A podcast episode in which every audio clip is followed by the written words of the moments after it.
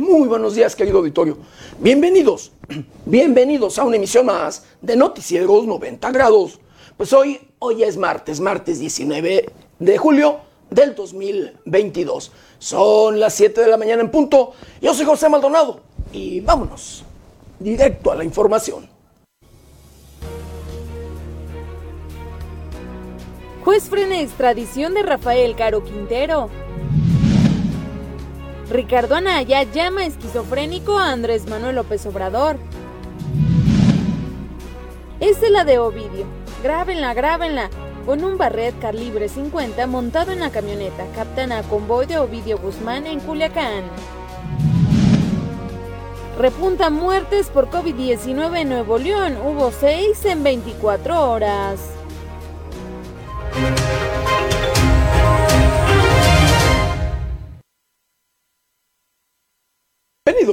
Bienvenidos, a una emisión más de Noticieros 90 grados. Pues sí, hoy, hoy es martes, martes 19 de julio del 2022.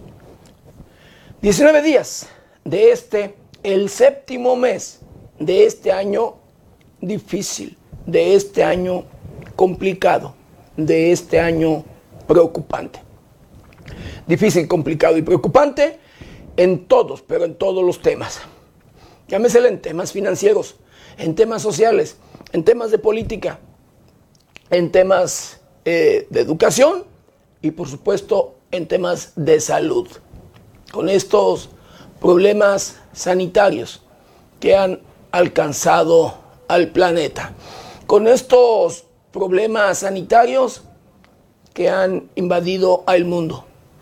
Si estas, estas pandemias, como es la de el SARS-CoV-2 o mejor conocido como la COVID-19. ¿Verdad? Que a la fecha sigue todavía dando de qué hablar, sigue contagiando, sigue arrebatando vidas, sigue de verdad afectando la economía de miles y miles de familias. Pero bueno, a pesar de los esfuerzos que hace los científicos y gobiernos, mire, este problema sigue causando estragos, sigue causando problema serio y preocupante. Pero bueno, eh, quiero pedir una disculpa, querido auditorio, seguimos un poco ahí, poco medios enfermos y esperemos que la garganta nos permita informarlo bien, estar salir este noticiero el día de hoy bien en todos los sentidos. Pero bueno, eh, la situación, la situación es eh, crítica, no nada más en estos temas, donde se hacen incluso esfuerzos, como le comento, pero donde no se hace nada. Y se lo digo día a día, de verdad, es en el tema de la corrupción. Corrupción que va de la mano con los temas de inseguridad. Corrupción que va de verdad de la mano con la delincuencia. Políticos y criminales que luego se convierten en aliados. Y sí, que por ejemplo los criminales financian las campañas de aquellos aspirantes a ocupar un puesto de elección popular llámesele presidencia municipal, diputado local, diputado federal, senador, gobernador o cualquier otro puesto de elección popular. De verdad. Todos aquellos aspirantes a ocupar un puesto de elección popular, pues en muchas de las ocasiones tienen estos acercamientos con, con los grupos delincuenciales. Y Sí, financian campañas. Usted, usted querido auditorio, es el mejor testimonio.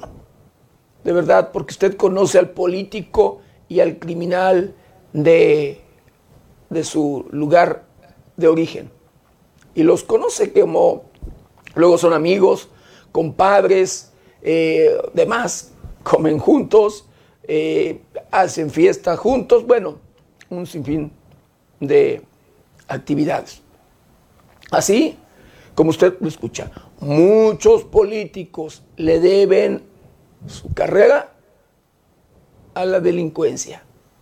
Muchos, muchos políticos, de verdad, que le deben allí sus puestos de elección popular a la delincuencia organizada. Pero bueno, la situación cada día es más difícil, cada vez es más crítico y desgraciadamente, de verdad, lo digo yo a título personal, eh, querido auditorio, todo por el tema de la corrupción, porque jamás los grupos delincuenciales, jamás podrán, escuche usted, con la infraestructura que tiene cuenta, que cuenta el gobierno de nuestro país. Jamás, de verdad. Ni la capacidad, ni infraestructura aérea, ni terrestre, ni de armas, ni de tecnología, ni de nada. De verdad, jamás podrán. Ni numéricamente, por supuesto, ahí. Pero la corrupción les deja muchas ganancias. Muchas ganancias. Y ese es el problema. Hay leyes. Lo único que se tiene que hacer es cumplirlas. Y cuando se quiere, se puede. Y ahí está. Ejemplos luego claros. Detuvieron al Chapo Guzmán. En estos días detuvieron Caro Quintero. Es así. Queriendo, se puede.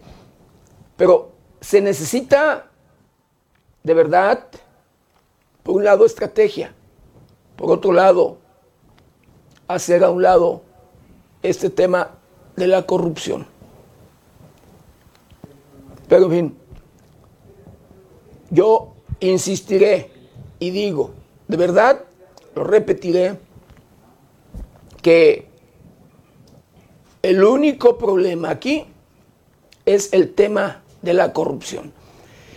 En los diferentes rincones de nuestro país se han empoderado a los grupos o diferentes grupos delincuenciales. En los diferentes rincones de nuestro país operan grupos criminales, lo que no se veía hasta todavía hace 20 años. De 20 años para acá, querido Vittorio, es que se ha incrementado de manera preocupante este, este tema de delincuencia, de delincuencia organizada en todo el país. Así como usted lo escucha. Pero bueno, todo porque se les ha permitido, porque se les ha tolerado, porque de verdad se les ha consentido. Pero bien, el que paga las consecuencias es el pueblo, la gente de bien, la gente que reactiva la economía, la gente que tiene alguna actividad económica. Llámesele agrícola, ganadera o industrial. Ellos pagan las consecuencias porque a ellos les exigen una cuota. A ellos los extorsionan, los secuestran, les arrebatan lo que con mucho esfuerzo y sacrificio, pues luego consiguen. Les importa en lo absoluto si llevan o no el pan de cada día a su hogar. Pero bueno, así las cosas y así la situación.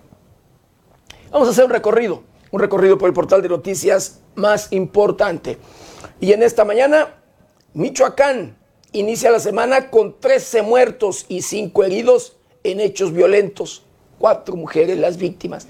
Nada más en este inicio de semana, en este lunes, querido auditorio. Asesinan a tres en un bar en Cojumatlán, Michoacán. Sigue la guerra entre el cártel Jalisco y los pájaros de la sierra o sierra. La Fiscalía General de la República vendería cinco propiedades de Caro Quintero para dar ese dinero a los Estados Unidos. Piratas asaltan cinco plataformas eh, petroleras en la sonda, en la sonda de Campeche. Se llevan dos millones en equipo y hasta carteras y celulares de empleados. Sigue este, este tema de robo, imagínense, en, pues en las plataformas, en, plataformas petroleras, el mar abierto allá en este, los piratas. Imagínense usted, hasta suena de verdad de película, pero esto es una realidad. Ahora en la actualidad es una realidad. Híjole, como le digo, con la infraestructura, tecnología eh, y demás con la que cuenta el gobierno y que ahorita en la actualidad y que pase esto, ¿a qué cree que se deba? ¿Por qué se registran estos hechos? Desde mi muy personal punto de vista, porque hay contubernio, porque hay allí alianza y saben que hay, saben, eh, pues, dónde es que pueden robar o cometer un delito de estos. Hayan tres cadáveres encobijados y Villamar, Michoacán, en este lugar, este municipio, donde hay narcofosas, que, donde se han localizado decenas de cuerpos. Se registró granizada en comunidad de Celaya que dejó daños materiales serios. Encadenan a un presunto ladrón en Zamora, Michoacán, y lo dejan para que lo vean las personas, los ciudadanos, y que les sirva de escarmiento. Tiroteo en bar de París deja un muerto y cuatro heridos. Pues estas, estas y otras noticias las encuentra en el portal de noticias 90grados.com.mx. ¿Y ahora qué le parece? Lo invito a que me acompañe a ver juntos un día como hoy.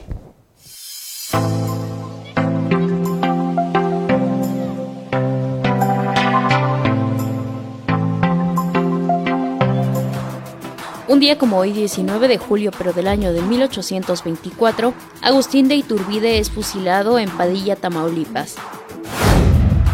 En 1872, tras la muerte de Benito Juárez, Sebastián Lerdo de Tejada asumió la presidencia de la República.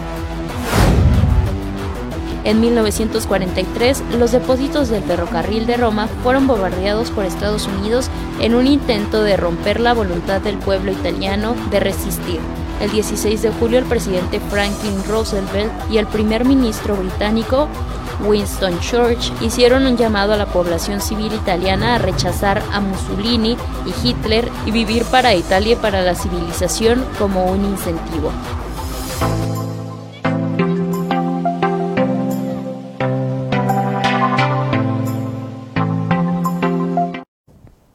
Bueno, quiero mandar saludos, saludos especiales a todo, a todo nuestro auditorio a todos aquellos que nos ven y nos escuchan a través de las diferentes plataformas de 90 grados. Saludos, saludos especiales a aquellos que nos ven a través de la televisión, los que nos escuchan a través de las diferentes estaciones de radio que se enlazan con este su noticiero preferido y por supuesto, de igual manera, con mucho cariño y respeto a todos, a todos aquellos que nos ven y nos escuchan a través de las diferentes redes sociales de 90 grados.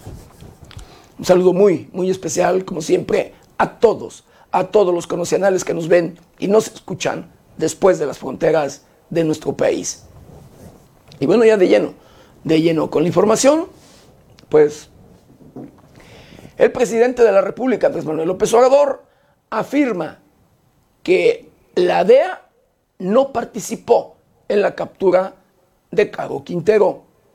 El presidente de la República, Andrés Manuel López Obrador, afirmó que la DEA, por sus siglas en inglés, no participó en la captura del narcotraficante Rafael Caro Quintero, Fue el viernes pasado que miembros de la Secretaría de Marina en el estado de Sinaloa detuvieron al ex líder del cártel de Guadalajara. La organización estuvo a cargo de la Fiscalía General de la República y personal naval que sitió al capo escondido entre matorrales gracias a un miembro canino del equipo llamado Max. Seguido de su captura, se dio a conocer el impacto de un helicóptero en el municipio de Los Mochis, en donde perdieron la vida 14 personas, además de resultar otra gravemente herida. Caro Quintero era uno de los prófugos más buscados por el Buró Federal de Investigación de Estados Unidos y era acusado de los delitos de secuestro, tortura y asesinato desde 1985, además de acusársele por delitos violentos y asociación con el crimen organizado. Ya en 1985 había sido capturado en Costa Rica y traído y encarcelado en México. Después de una condena de 28 años, fue puesto en libertad en 2013 por un tecnicismo legal. Poco tiempo después México volvió a solicitar su captura, pero el criminal ya se había dado a la fuga. La captura del líder del cártel de Guadalajara sucedió tres días después de la reunión de Andrés Manuel López Obrador con el presidente de Estados Unidos, Joe Biden.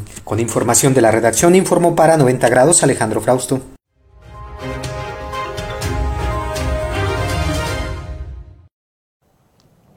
Y hablando de este tema, precisamente, querido auditorio, un juez frena la extradición, ¿sí? La extradición de Rafael Caro Quintero. Pese a que se preveía una rápida extradición del narcotraficante Rafael Caro Quintero hacia Estados Unidos luego de su detención el pasado viernes, un juez federal le concedió un amparo que impide sea llevado ante tribunales estadounidenses. El amparo para frenar la extradición fue solicitado por la hermana del fundador del cártel de Guadalajara, Beatriz Angélica. Caro Quintero es una de las personas más buscadas por autoridades de Estados Unidos y fue capturado en un operativo encabezado por la Secretaría de Marina el viernes 15 de julio. Este lunes el presidente López Obrador informó que la Administración de Control de Drogas, DEA por sus siglas en inglés, no tuvo injerencia directa en la detención del narcotraficante, contrario a lo que dijo la titular de la DEA. Detalló además el presidente que desde el sábado la defensa de Caro Quintero ha presentado amparos para impedir la extradición de su cliente. El narcotraficante fue detenido en 1985 en Costa Rica y tras pasar 28 años en un penal de Jalisco salió en libertad en 2013. Aunque días después de su liberación, un juez federal emitió una nueva orden de aprehensión en su contra, este se dio a la fuga y permaneció prófugo hasta el viernes pasado. Con información de la redacción, informó para 90 grados Alejandro Frausto.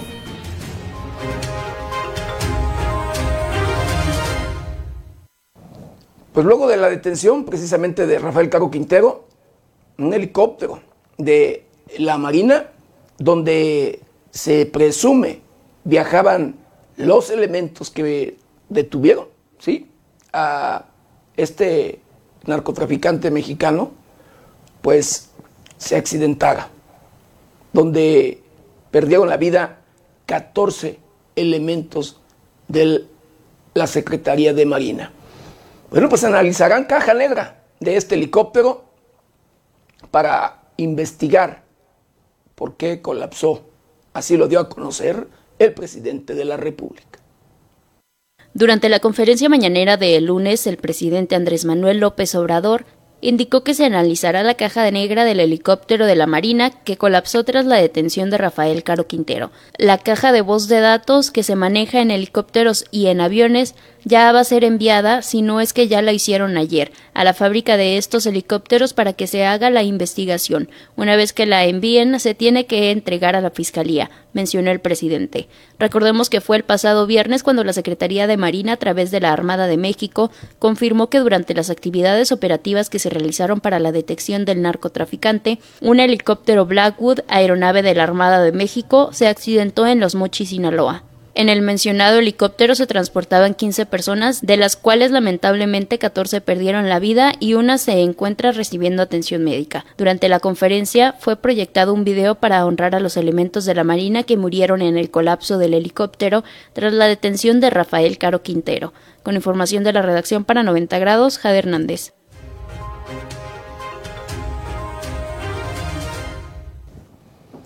Pues lamentablemente, lamentablemente murieron pues 14 elementos de la Marina y que, pues bueno, seguramente, de verdad, de los que debería de haber en todas las corporaciones policíacas, en todas las Fuerzas Armadas, eh, con valor, patriotismo y por supuesto, pues allí la entrega por por su pueblo. Que donde quiera, luego donde quiera se cuecen las habas, como luego se dice popularmente, pues este, este dicho. Hay corrupción por donde quiera.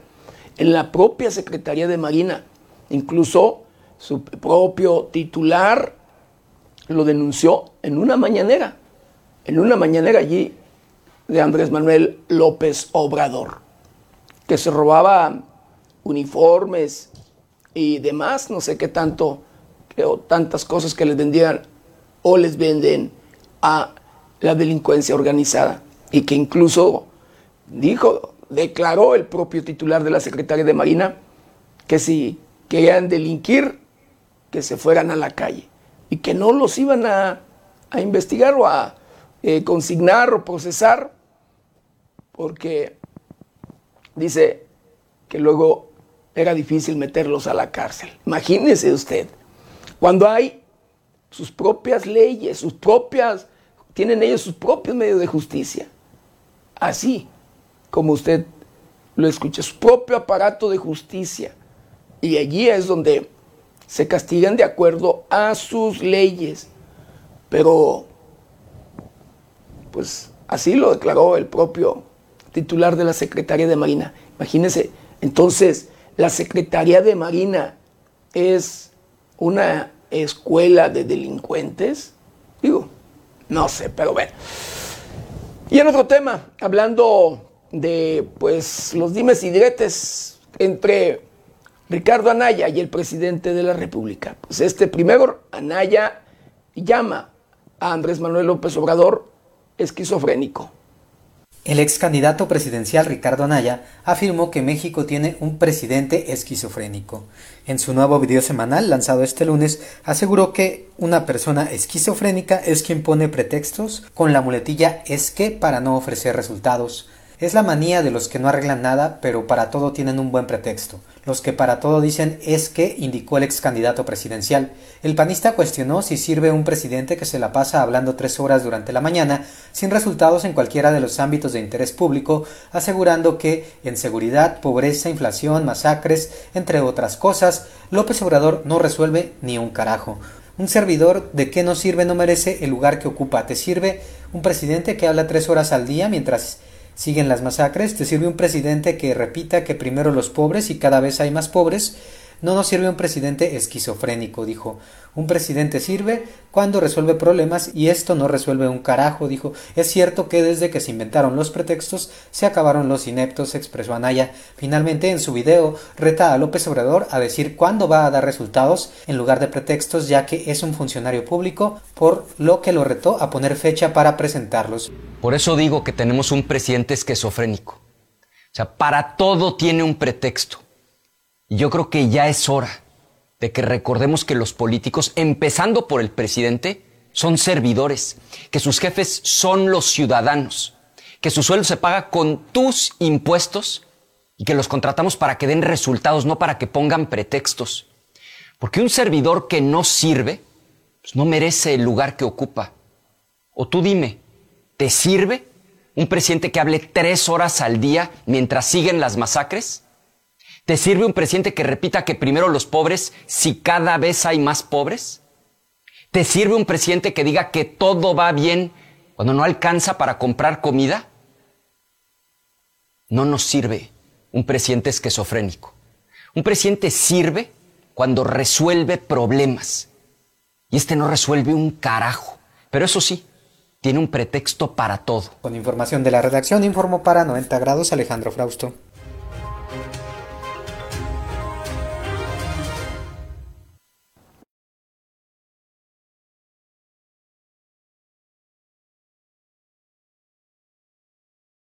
Hablando de otro tema, eh, de tema del tren Maya. Un juez había, pues por allí, suspendido la obra. Pues pese a suspensión, reanudan obras del tren Maya por ser de seguridad nacional. La reanudación de las obras del tramo 5 del tren Maya no quebranta la ley ya que se trata de una obra de seguridad nacional, así lo declaró el director del Fondo Nacional de Fomento al Turismo, FONATUR, Javier May Rodríguez. De acuerdo al funcionario, fue durante la sesión del Consejo de Seguridad Nacional que se determinó declarar al tren Maya como obra de seguridad nacional debido al trazado de las vías férreas, por lo que la Secretaría de Gobernación y la Secretaría de Seguridad y Protección Ciudadana quedaron a cargo de la obra hubo una declaratoria del Consejo de Seguridad Nacional donde la obra es prioritaria y es un tema de seguridad nacional. Nosotros vamos a respetar los tiempos de los amparos que determine el juez. Estamos esperando que nos vuelvan a asignar la audiencia. Se ha diferido varias veces. Ya aportamos para los alegatos, declaró May Rodríguez. El director de Fonatur precisó que no se han resuelto en su totalidad los amparos interpuestos contra la obra y que están a la espera de nueva fecha para que se desahoguen las pruebas junto a las manifestaciones de impacto ambiental a fin de que se levante la suspensión definitiva que se ordenó para el tramo 5 del tren Maya que comprende el tramo de Tulum a Playa del Carmen en Quintana Roo. Ante la reanudación de las obras, la organización no gubernamental Greenpeace México puntualizó que la construcción del tramo 5 del tren Maya seguirá siendo ilegal porque Fonatur no ha cumplido a cabalidad con el proceso que mandata la Ley General de Equilibrio Ecológico y Protección al Ambiente. Con información de la redacción, informó para 90 grados Alejandro Frausto.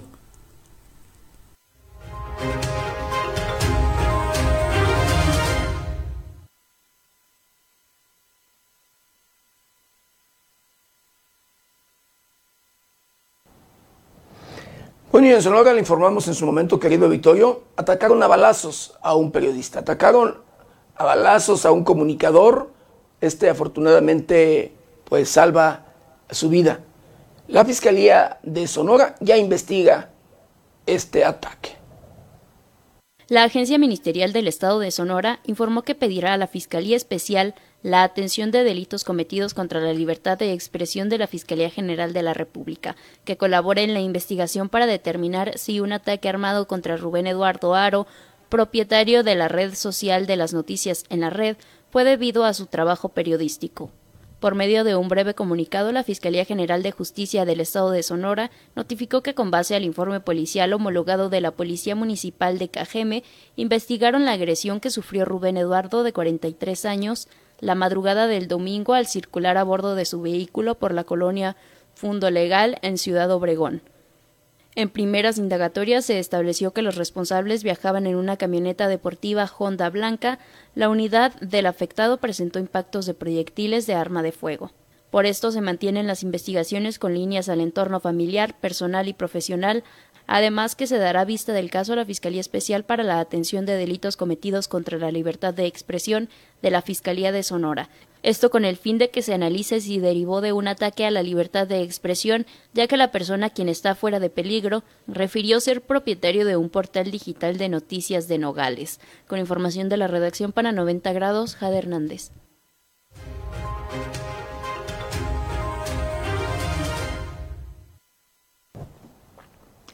Bueno.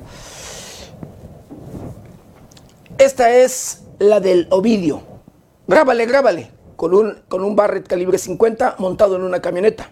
Captan un convoy eh, de Ovidio Guzmán en Culiacán una familia, grabó un convoy de camionetas del cártel de Sinaloa en calles de la capital Culiacán, mismo que le brindaría protección a Ovidio Guzmán López, alias el ratón, que junto con sus hermanos es el principal líder de este grupo delictivo. Entre los vehículos se observa uno que cuenta con una torreta y un fusil calibre 50 montada en el toldo. ¿Viste? Ahí le sale el 50 para arriba. Grábale, grábale. Mira, esta es la de Ovidio. Este es el diálogo de una familia que grabó el avistamiento en un video que circula en redes sociales. Las imágenes muestran al menos cuatro camionetas estacionadas a la orilla de una calle en Culiacán. Una de ellas es una Chevrolet Tajo negra blindada con una torreta y el cañón de un fusil Barrett que se asoma en el toldo. Una camioneta estacionada enfrente de la marca inglesa de lujo Land Rover sería la de Ovidio Guzmán. La publicación que circula en redes concluye que en Culiacán todo el mundo sabe que vehículos se mueven Ovidio Guzmán López el ratón, menos el gobierno del presidente López Obrador. Informó 90 grados.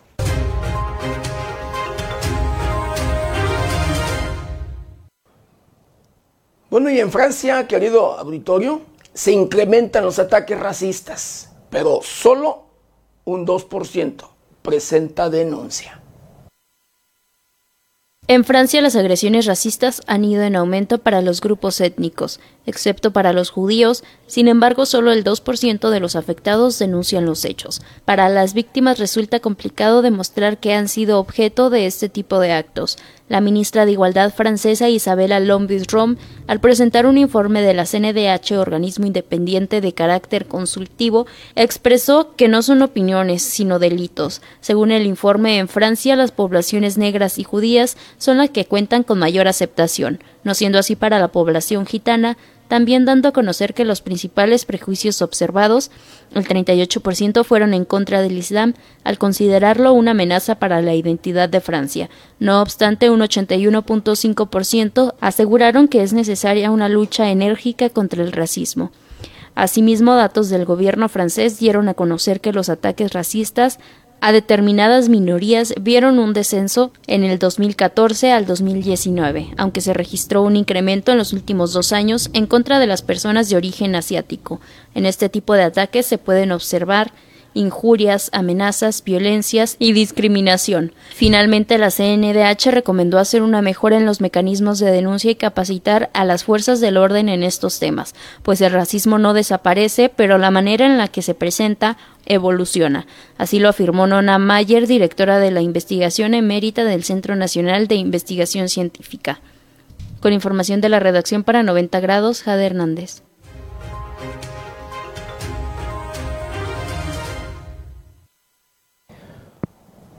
Bueno, el presidente de Estados Unidos no logra acuerdos con Arabia Saudita en un momento en el que los, los precios del petróleo siguen a la alza. Este lunes el petróleo Brent, que se extrae del Mar Negro, incrementó su precio a 10.5 dólares por barril, luego de las estériles negociaciones entre Estados Unidos y Arabia Saudita. Biden confirmó que Arabia Saudita aumentará su extracción de petróleo. Sin embargo, el príncipe Faisal bin Farhan, canciller saudí, echó por tierra las suposiciones del presidente estadounidense. En la reunión entre Washington y Riad no se abordó el tema del crudo ni ningún acuerdo con la Organización de Países Exportadores de Petróleo Plus. En este sentido, expertos advirtieron que existen discrepancias en los intereses de Washington y los países miembros de la OPEP, países exportadores de petróleos plus. El mensaje de la OPEP toma decisiones sobre la oferta del petróleo y el cartel está lejos de estar interesado en lo que Biden trata de lograr, señaló Naem Aslam, importante analista de mercados. Después de la visita del mandatario estadounidense al país árabe, quedó claro que la OPEP seguirá teniendo el control del petróleo que las decisiones no están en manos de un solo país. Biden tendrá que paliar de alguna manera las tensiones sociales que se viven en el interior de su país, causadas por el incremento de los costos de combustibles, una vez que las negociaciones con Venezuela tampoco dieron frutos. En suma, los precios del petróleo Brent llegaron a un máximo histórico en marzo, situándose en los 130 dólares por barril. De continuarse con las suspensiones del gas ruso, estos precios podrían elevarse hasta los 200 dólares por barril. Con información de la redacción para 90 grados, Jade Hernández.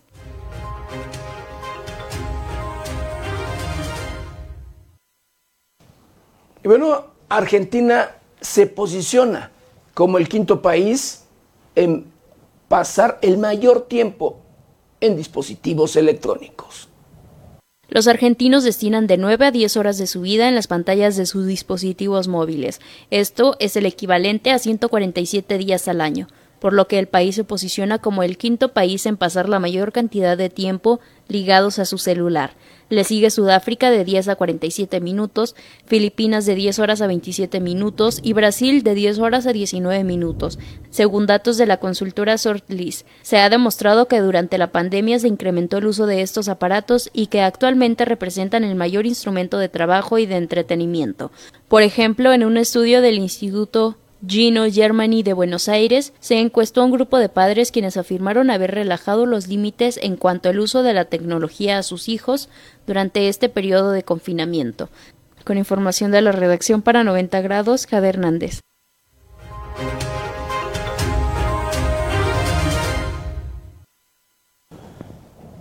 Bueno, y en Michoacán, en Michoacán, eh, luego de que el gobernador del estado de Michoacán el secretario de Seguridad Pública de la entidad eh, pues anunciaran el, pues, el cambio de, valga, de la imagen y demás de la policía, en la entidad de Policía Michoacán, ha pasado ya a Guardia Civil.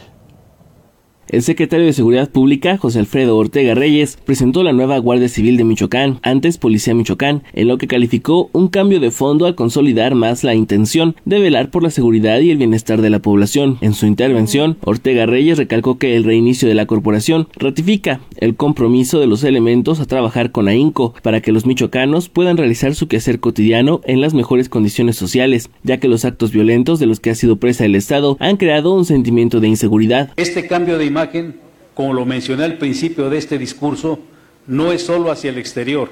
Este cambio es en esencia, es de fondo, un impulso a nuestra mística de servicio. Subrayó al afirmar que la colaboración entre la ciudadanía y los tres órdenes de gobierno será como se logren avances. Dejemos de suponer que los grandes retos que afrontamos, como la inseguridad y el crimen organizado, son solo culpa del gobierno. Esta actitud poco abona. Son problemas de todos y solo juntos podremos vencerlo.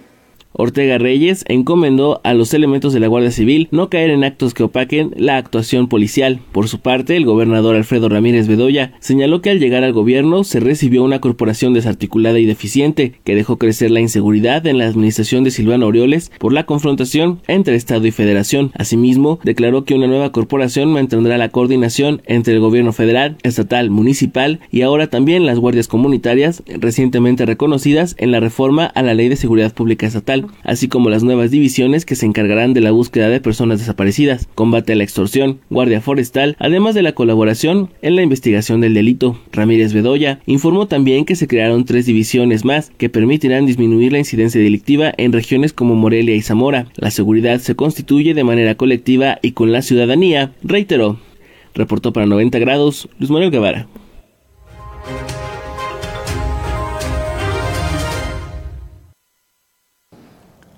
Y sobre este tema precisamente, los eh, partidos o dirigentes de partidos del PRI, PAN, PRD, dicen que el cambio de imagen de la policía en Michoacán debe ir acompañado de un cambio de fondo.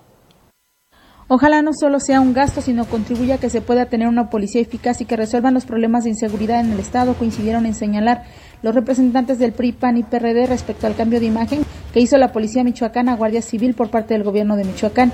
En entrevista, Guillermo Valencia, líder estatal de Tricolor, mencionó que nos hemos acostumbrado a que se den cambios de imagen y los resultados sean los mismos, pero se pronunció por dar el beneficio de la duda. Confió en que sea una etapa de una estrategia bien ejecutada para que se den resultados a corto plazo. Recordó que en su momento el PRI acompañó la iniciativa ciudadana de ley de perfil institucional para el Estado de Michoacán y sus municipios, propuesta por Óscar Fernando Rías Pimentel, con el que se ahorrarían mucho dinero en membretes, papelería, rótulos para oficina y vehículos. Octavio Campo Córdoba, líder estatal del PRD, por su parte expuso que no se oponen a que se hagan acciones para combatir la inseguridad, pero ahora Guardia Civil, antes Policía Michoacán, necesita que el cambio vaya acompañado no solo de nombre y de imagen que implica un gasto enorme de dinero, sino de un plan de seguridad para que los resultados sean eficientes y prontos. Javier Estrada, secretario del PAN, por su parte dijo que este gobierno trata de ser una copia de las ocurrencias del gobierno federal y se requiere tener más eficacia en materia de seguridad más que cambiar de nombre. Le debieron dotar de más herramientas a la policía Michoacán. Expuso que hay un gasto al tener una nueva imagen mediática, pero son los mismos elementos, el mismo secretario de Seguridad que no ha dado los resultados en el Estado y solo la militarización del país. Finalmente, la diputada del PAN, Andrea Villanueva Cano, expresó que cualquier esfuerzo que se realice para hacer más eficiente la seguridad será respaldado y confió que a la brevedad se les pueda compartir a los diputados cuáles son las metas que se pretenden alcanzar para mejorar la situación de violencia que viven los michoacanos día con día. Para 90 grados, América Juárez Navarro.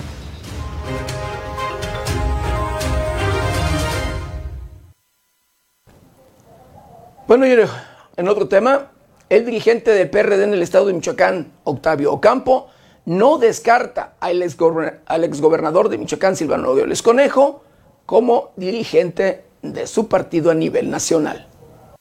Octavio Ocampo Córdoba, líder estatal del PRD, nos descartó que el exgobernador michoacano Silvano Aureoles Conejo puede encabezar al Sol Azteca Nacional. Detalló que el próximo mes de agosto se llevará a cabo un congreso donde seguramente se abordará el tema de la permanencia del actual dirigente. Cuestionado sobre los temas que abordaron como comité estatal del PRD con Aureoles Conejo, Ocampo Córdoba prefirió no dar detalles. Informó para 90 grados Amanda Bautista Rodríguez.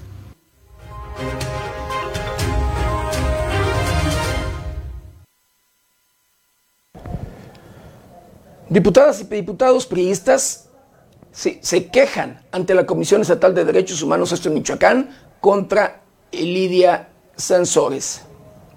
Diputados federales de extracción priista acudieron ante la Comisión Estatal de Derechos Humanos para presentar una queja contra Laida Sansores, gobernadora de Campeche, por violencia política. Adriana Campos Guirache, diputada federal del Tricolor, informó que además de la denuncia interpuesta ya ante la Fiscalía General de la República, presentarán su queja en todas las comisiones de derechos humanos del país como en el caso de Michoacán. Lamentó que la gobernadora morenista utilice una estrategia de desprestigio contra mujeres legisladoras y que hable de tener en su poder unas supuestas fotografías. La diputada federal fue respaldada por mujeres militantes del PRI y legisladoras locales, como en el caso de Daniela de los Santos Torres, quien demandó a los gobiernos federal y estatal brindar mayor atención en los temas relacionados con feminicidios y asignar mayores presupuestos a este sector de la población.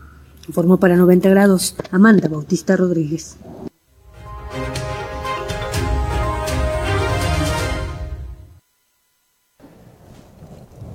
Repuntan muertes por COVID-19 en el estado de Nuevo León. Hubo seis, perdieron la vida seis por este tema en 24 horas. Este lunes se reportaron en el estado de Nuevo León seis fallecimientos a causa del COVID-19, aunque se registró una disminución en los contagios diarios que se ubicaron en 1952.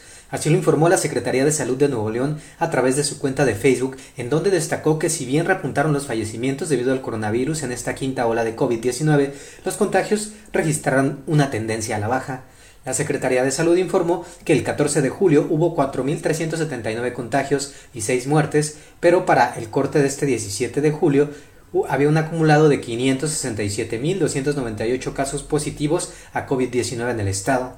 En el recuento histórico, 16.378 personas han muerto en Nuevo León por el COVID-19. Con información de la redacción, informó para 90 grados Alejandro Frausto.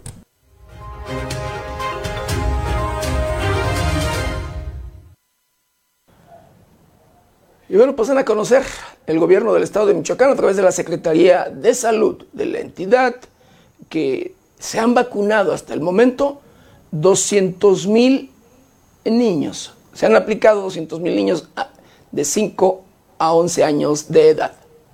Michoacán ha logrado inmunizar durante tres semanas de jornada a casi 200.000 infantes de entre 5 y 11 años de edad, ello con el despliegue del personal del sector salud, bienestar y brigada correcaminos, aseguró Elías Ibarra Torres, titular de la Secretaría de Salud de Michoacán. Esta jornada, que arrancó en Michoacán el pasado 28 de junio, añadió el funcionario en los municipios de Uruapan, Lázaro Cárdenas, Pátzcuaro, Zitácuaro, Patzingán, Zamora, Pajacuarán, Jacona, Marabatío, Tarímbaro, Huetamo, Mújica y La Piedad, ha beneficiado a 199.876 infantes de entre 5 y 11 años de edad, de los más de 450.000 que están programados para vacunar y aseguró que es falso que este sea un requisito para el ingreso o inscripción para el próximo ciclo escolar. Asimismo, indicó que en coordinación con la Secretaría de Educación en el Estado se darán facilidades para que los menores puedan faltar a clases y se puedan vacunar y que la campaña se extenderá hacia el interior del Estado para que todos los infantes se puedan inmunizar. Con esta acción se garantiza el cuidado a la salud de las niñas y niños michoacanos y se avanza para completar esquemas de vacunación en la población en general.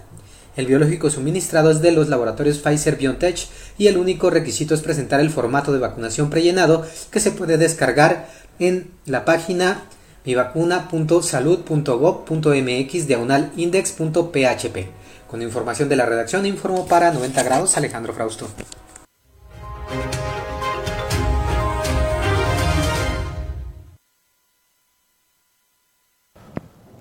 Y bueno, detienen a chofer particular de la Secretaría de Salud de Quintana Roo, traficando 200 kilos, escuche usted, de marihuana en un vehículo oficial. Un trabajador de la Secretaría de Salud de Quintana Roo, identificado como chofer particular de la titular de esa dependencia, fue detenido en posesión de 200 kilos de marihuana que intentaba traficar en contenedores de pruebas de COVID-19 en una camioneta oficial. Los hechos se registraron la noche del 16 de julio, cuando personal de la Secretaría de Defensa Nacional le marcó el alto a una camioneta de la Secretaría de Salud, placas TA 3374J, en la que se transportaban varios contenedores. Los contenedores supuestamente tenían en su interior pruebas COVID, pero en realidad estaban llenas de marihuana, como descubrieron los soldados. El detenido fue identificado como Jesús M., trabajador de la Secretaría de Salud Estatal, quien se ha desempeñado los últimos tres años como chofer particular de la titular Alejandra Aguirre Crespo. Según medios locales, en ese periodo, el hoy detenido realizó 200 viajes de comisiones a diferentes partes de la entidad usando autos oficiales. La Secretaría de Salud de Quintana Roo indicó que comenzó un proceso administrativo contra su empleado, quien por lo tanto ha sido suspendido, informó 90 grados.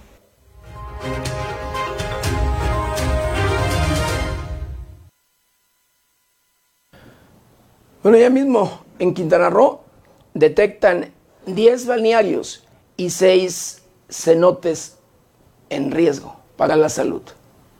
Ante las vacaciones de verano, la Dirección de Protección contra Riesgos Sanitarios identificó que cerca de 10 balnearios del estado de Quintana Roo registraron altos niveles de contaminación que representan un riesgo para la salud de los visitantes. De acuerdo a la información brindada, se supo que se realizó el monitoreo en 18 balnearios de la entidad y de ahí se encontró que tres de Tulum no cumplen con estándares de calidad, seguido de dos de Solidaridad, cinco entre Bacalar y Otón Blanco, e incluso de esta supervisión se incluyeron a seis cenotes. En el caso de los cuerpos de agua dulce para uso recreativo durante la evaluación de calidad detectaron altos niveles de polución y con base en la red de Tulum sostenible, dichos puntos presentan una bacteria conocida como E. coli, que afecta directamente a los intestinos y terminarán en una diarrea. Por lo tanto, pidieron a que se informara a la comunidad sobre qué sitios son los afectados. De acuerdo con su reporte, los cenotes que registran mayor afectación son tres de Tulum, Cristal, Calavera y Casa Cenote, dos en Solidaridad, Cristalino y Cantucci. Bacalar Ecológico Azul, Los Rápidos de Bacalar, Ixulja, mientras que en Otón Blanco es uno, El Chorro. Con información de la redacción para 90 grados, Jade Hernández.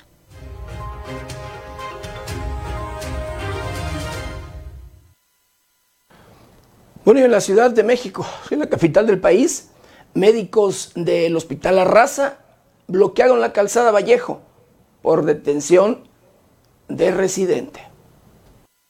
La detención de una médica residente del primer año de anestesiología en el Hospital de la Raza del Instituto Mexicano del Seguro Social provocó la movilización de sus compañeros, quienes la mañana del lunes bloquearon la calzada Vallejo en exigencia de su libertad.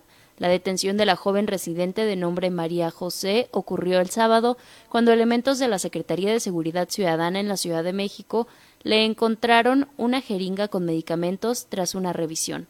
La joven residente sigue bajo resguardo policial desde el sábado y se abre una carpeta de investigación en su contra por la presunta comisión de delitos contra la salud y robo a la nación. Sus compañeros residentes bloquearon la mañana de lunes la calzada Vallejo en exigencia de su liberación, lo que generó una fuerte gestión vehicular en la zona.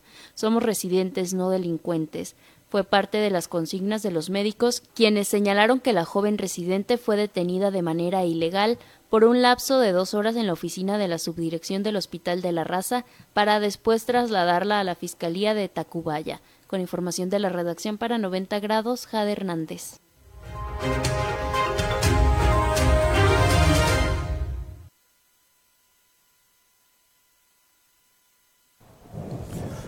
Bueno, en otro, en otro tema. Rescatan a tres, a tres hermanos abandonados en Monterrey tenían dos días sin comer. El fin de semana, elementos de la Fuerza Civil rescataron a tres hermanitos que se encontraban abandonados en calles de Monterrey y tenían varios días sin comer. Los menores fueron rescatados por los elementos después de una denuncia ciudadana que alertó sobre las condiciones de abandono de los niños de 2, 4 y 8 años de edad. Los oficiales arribaron al lugar para constatar la denuncia y ahí encontraron a los menores en malas condiciones de salud en el exterior de un domicilio ubicado en el cruce de las calles Jacarandas Oriente y Sabinos en la colonia Francisco García Naranjo Indeco. Además indicaron que sufrían de dolores en el estómago debido a que tenían dos días sin comer porque sus padres se habían ido a trabajar desde temprano. Los niños fueron trasladados al Centro de Justicia para la Mujer, en donde se les brindará atención en tanto se realiza una investigación. Con información de la redacción, informó para 90 grados Alejandro Frausto.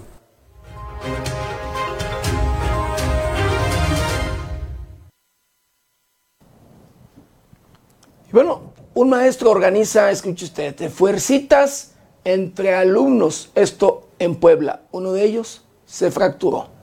Un maestro en una escuela de la ciudad de Puebla organizó unas fuercitas con sus alumnos y uno terminó con una fractura. Los hechos quedaron registrados y han causado gran indignación. De acuerdo a los reportes hechos, ocurrieron en el centro escolar José María Morelos y Pavón por medio de redes sociales donde se compartió la grabación en donde se muestra a dos alumnos jugando a las fuercitas en el escritorio del maestro. Uno se encuentra parado y el otro sentado. Mientras el profesor observa la competencia y los demás estudiantes gritan y echan porras, de repente uno de los participantes le dobla el brazo al otro y el maestro aplaude y levanta la mano del perdedor. Posteriormente, el alumno se queja de dolor y su brazo pierde movilidad. El menor se tapa la cara y se retuerce sobre la silla en la que estaba sentado. Ante ello, el maestro trata de ayudar al alumno e intentar calmar a los demás, quienes comienzan a gritar por lo sucedido. Trascendió que el profesor impartía la materia de educación física y al parecer ya lo destituyeron. Con información de la redacción informó para 90 grados Alejandro Frausto.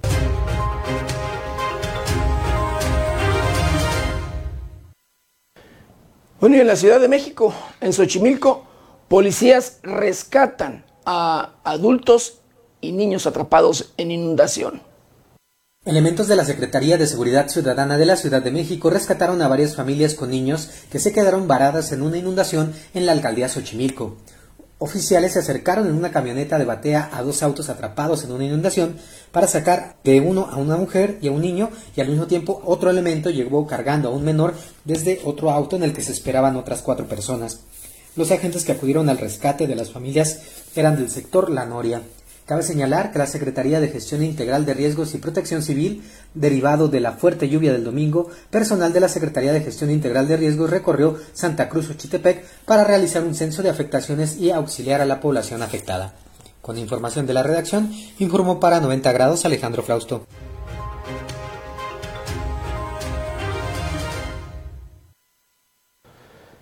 Bueno, en San Luis Potosí detienen a un probable o presunto violador de una niña de 12 años de edad. Esto en el Estado de México. Elementos de la Fiscalía General de Justicia del Estado de México detuvieron en San Luis Potosí a un individuo identificado como Braulio David N., quien es investigado por su probable participación en la violación de una menor de 12 años en el municipio mexiquense de Toluca, mediante los convenios de colaboración existentes entre las Procuradurías y Fiscalías Generales de todo el país agentes de la Unidad de Mandamientos Judiciales de la Fiscalía General de Justicia del Estado de México se trasladaron a dicha entidad federativa en donde capturaron a Braulio David N. en cumplimiento a una orden de aprehensión girada en su contra por el delito de violación agravada. Tras ser detenido, el probable agresor fue trasladado al territorio mexiquense para ser ingresado al Centro Penitenciario y de Reinserción Social de Santiaguito en Almoloya de Juárez, en donde quedó a disposición de la autoridad judicial, quien determinará su situación legal. Este individuo es investigado por hechos ocurridos el pasado 12 de febrero en un inmueble del fraccionamiento Bosques de Cantabria, en el municipio de Toluca, donde éste habría sometido y agredido sexualmente a la víctima. Estos hechos fueron denunciados ante la Fiscalía Mexiquense y fueron llevadas a cabo diversas diligencias de gabinete y campo que permitieron identificar a Braulio David N. como el probable violador. Por ello, el Ministerio Público solicitó a la autoridad judicial librar orden de aprehensión en su contra. El detenido debe ser considerado inocente hasta que sea dictada una sentencia condenatoria en su contra, informó 90 grados.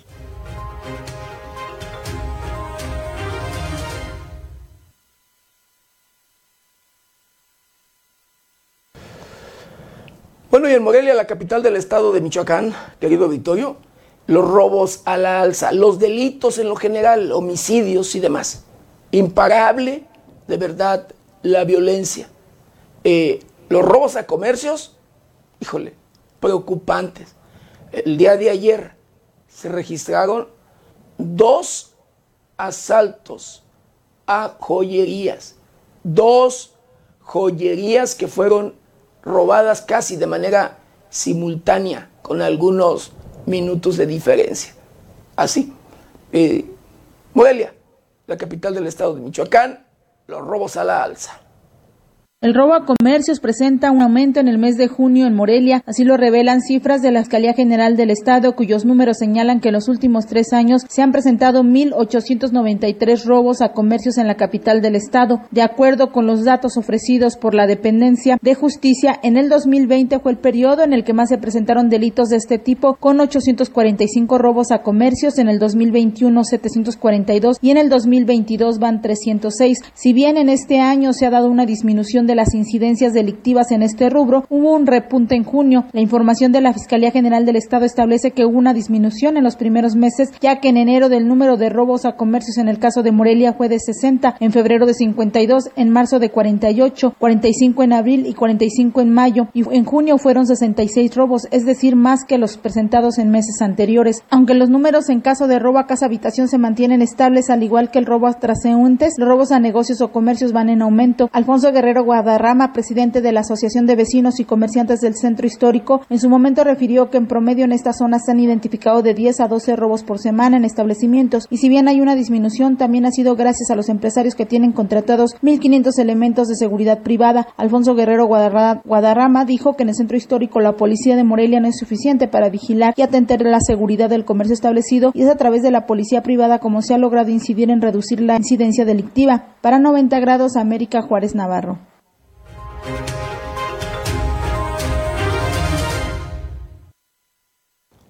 Pues bueno, eh, luego de un operativo que se implementó el día de ayer por los robos, precisamente que se registraron en la capital michoacana, joyerías, uno de los asaltantes, uno de los asaltantes fue eh, pues abatido por policías de Michoacán. Uno de los presuntos ladrones involucrados en un segundo asalto a una joyería en el centro de Morelia murió mientras recibía atención médica. Según información de las autoridades, fueron dos asaltos a joyería los registrados en la capital del estado el lunes, uno en la calle Virrey de Mendoza, resultado del cual tras una persecución se logró la detención de tres presuntos delincuentes, y el segundo en la calle Vasco de Quiroga, derivado de lo cual murió uno de los presuntos asaltantes.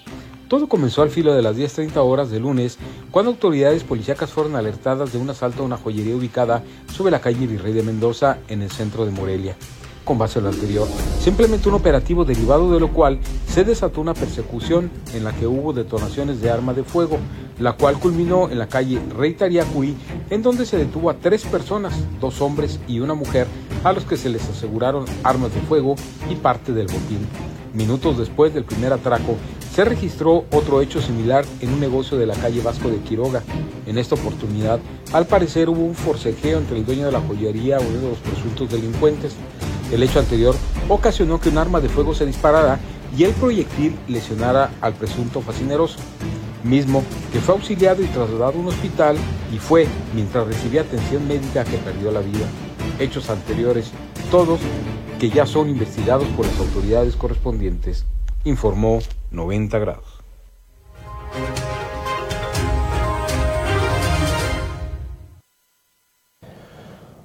Bueno, y eh, hablando de Morelia, la capital del estado de Michoacán, pues esta crece en 10 mil habitantes por año aproximadamente, 10 mil habitantes por año.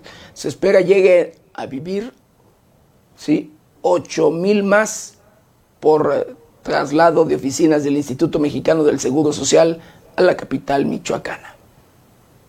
Morelia crece en 10.000 habitantes al año. Se espera que con la llegada de las oficinas del Instituto Mexicano del Seguro Social al Estado arriben un promedio de 3.000 personas en un primer año y en un segundo 5.000, informó Margarita Moreno Manso, directora del Instituto Municipal de Planeación de Morelia, Implan expuso que analizan ya las zonas de la ciudad que pueden tener un poco más de viviendas por hectárea, en este caso en especial donde será el traslado de la oficina del IMSS y el análisis urbano del libramiento hasta la avenida Enrique Ramírez. Manifestó que se trata de diversificar esa zona para que puedan vivir en lugares cercanos, porque lo que se ha informado es que sería personal de confianza y de nivel alto lo que hace viable vivir en una zona cercana y depende de la información que provea el gobierno estatal para planear cómo se generarían las condiciones para los nuevos habitantes de Morelia.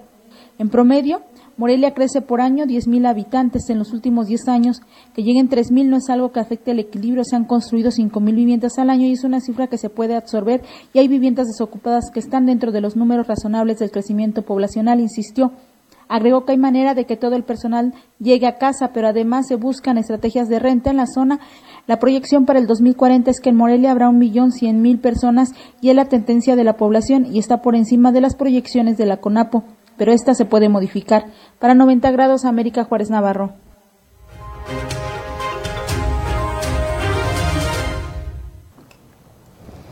Bueno, pues exigen justicia, sí, para el perro que asesinaron a machetazos en Chimalhuacán.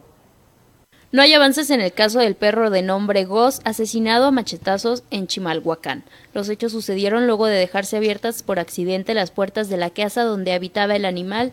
Goz, relató su dueña, salió a la calle y comenzó a ladrarle a otros perros de razas más pequeñas. Mi perro corrió detrás del otro perro y pelearon y mi perro mordió al chihuahua. Lo separaron y mi perro se quedó allá afuera de la casa. Luego estas personas regresaron y comenzaron a machetear a mi perro. Mi perro era tan noble que cuando se le acercaron ni se les aventó ni les ladró. Dejó que se acercaran, pero ellos lo machetearon, lo hirieron en varias ocasiones, dijo. A pesar de que los dueños de Goz llamaron a la policía, estos no pudieron detener a los culpables ni salvar a la mascota que murió después de haber perdido mucha sangre. Fui a la fiscalía y no me hicieron caso. Fui a protección animal y allá me dijeron que no, que el tema lo tenía que atender forzosamente la fiscalía por maltrato animal. Y ya fue como me quisieron levantar la denuncia. Nosotros lo único que queremos es que se haga justicia y que los responsables paguen por lo que hicieron, detalló. Fue en junio del 2021 que en el Estado de México se aprobó una pena de cuatro a seis años de prisión a quienes cometan este tipo de delitos, lo anterior con objeto de disminuir los casos de maltrato animal. Con información de la redacción para 90 grados, Jade Hernández.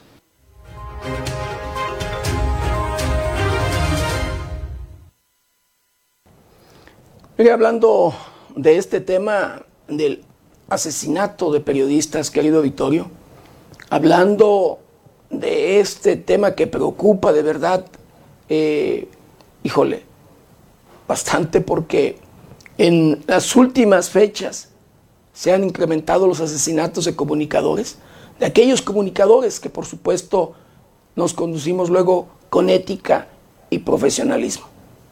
Eh, pues bueno, eh, afortunadamente en Sonora, digo, salva la vida y lo digo afortunadamente en este tema tan preocupante, un, un comunicador, un compañero eh, periodista de Cajeme, luego de haber sido atacado a balazos. Pero en de estos asesinatos ya son tres periodistas en Sonora. En Sonora suman tres periodistas asesinados y uno desaparecido en tan solo 15 meses. El periodista Rubén Aro Madero fue víctima de un atentado a balazos en calles del municipio de Cajeme, en Sinaloa, logrando salir ileso. Los hechos se registraron alrededor de las 2.30 de la madrugada del domingo, cuando el periodista circulaba en un automóvil por la calle 5 de febrero, donde fue interceptado por hombres armados que lo atacaron a balazos, abriendo fuego en su contra en cinco ocasiones. Cuatro de las balas impactaron el vidrio del conductor y uno más en la puerta de ese lado, pero no lograron herirlo. Entre enero de 2021 y marzo de 2022 se registró el asesinato de tres periodistas y la desaparición de uno más en el estado de Sonora, informó 90 grados.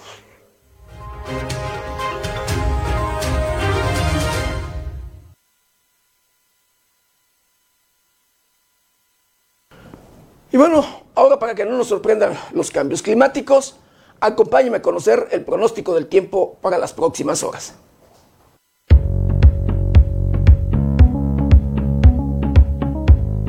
El Servicio Meteorológico Nacional de la Conagua le informa el pronóstico del tiempo.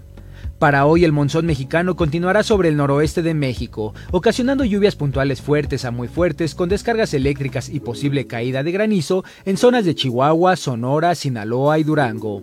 Por su parte, la onda tropical número 13, ubicada sobre el Istmo y Golfo de Tehuantepec, se desplazará gradualmente hacia el oeste y generará lluvias puntuales muy fuertes en Oaxaca, fuertes en Hidalgo, Tlaxcala, Puebla y el sur de Veracruz, así como chubascos y lluvias aisladas en la mesa central, todas acompañadas de descargas eléctricas y posibles granizadas.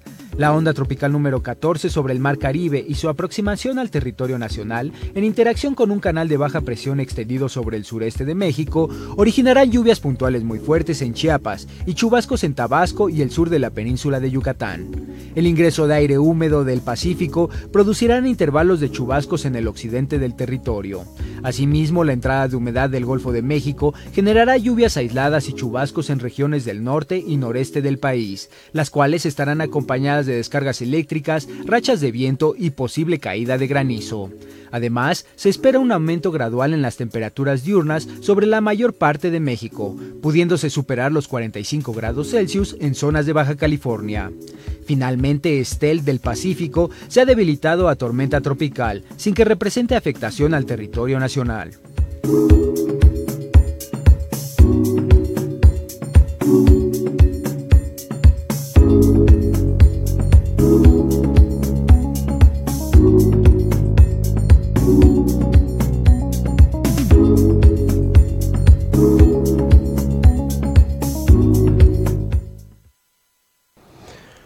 Pues hemos llegado, hemos llegado al final de una emisión más de Noticieros 90 grados. No sin antes quiero agradecerle de verdad infinitamente el que nos hayan acompañado en este, su noticiero preferido. Agradecerles de igual manera que nos ayuden, nos ayuden a compartirlo para llegar a todos los rincones del planeta. Y de igual manera, si pueden, ayúdenos. Ayúdenos a regalarnos unas moneditas, unas eh, para valga seguir informándolo día a día. Eh, somos un medio independiente y así, así seguiremos, querido y Nunca lo defraudaremos. Bueno, lo espero mañana, mañana ya de 7, a 8 de la mañana. Nuestra querida compañera Berenice Suárez, de 8 a 9 de la noche. recuerde, lávese las manos constantemente con agua y jabón. Utilice gel antibacterial, cubrebocas, careta de ser posible. Guarde su distancia. Cuídese y cuide a los suyos. Agradezco de verdad a todas aquellas personas que se han preocupado por nuestra salud. Estamos, pues bien, es, valga eh, la garganta, nos mojamos allí el viernes, nos alcanzó una lluviecita y eh, siempre que nos pasa esto, que nos mojamos por lluvia, tenemos estas consecuencias. Pero bueno, todo bien, querido auditorio. Yo lo espero mañana, mañana ya miércoles de 7 a 8 de la mañana. Yo soy José Maldonado. ¿Está usted? Bien informado.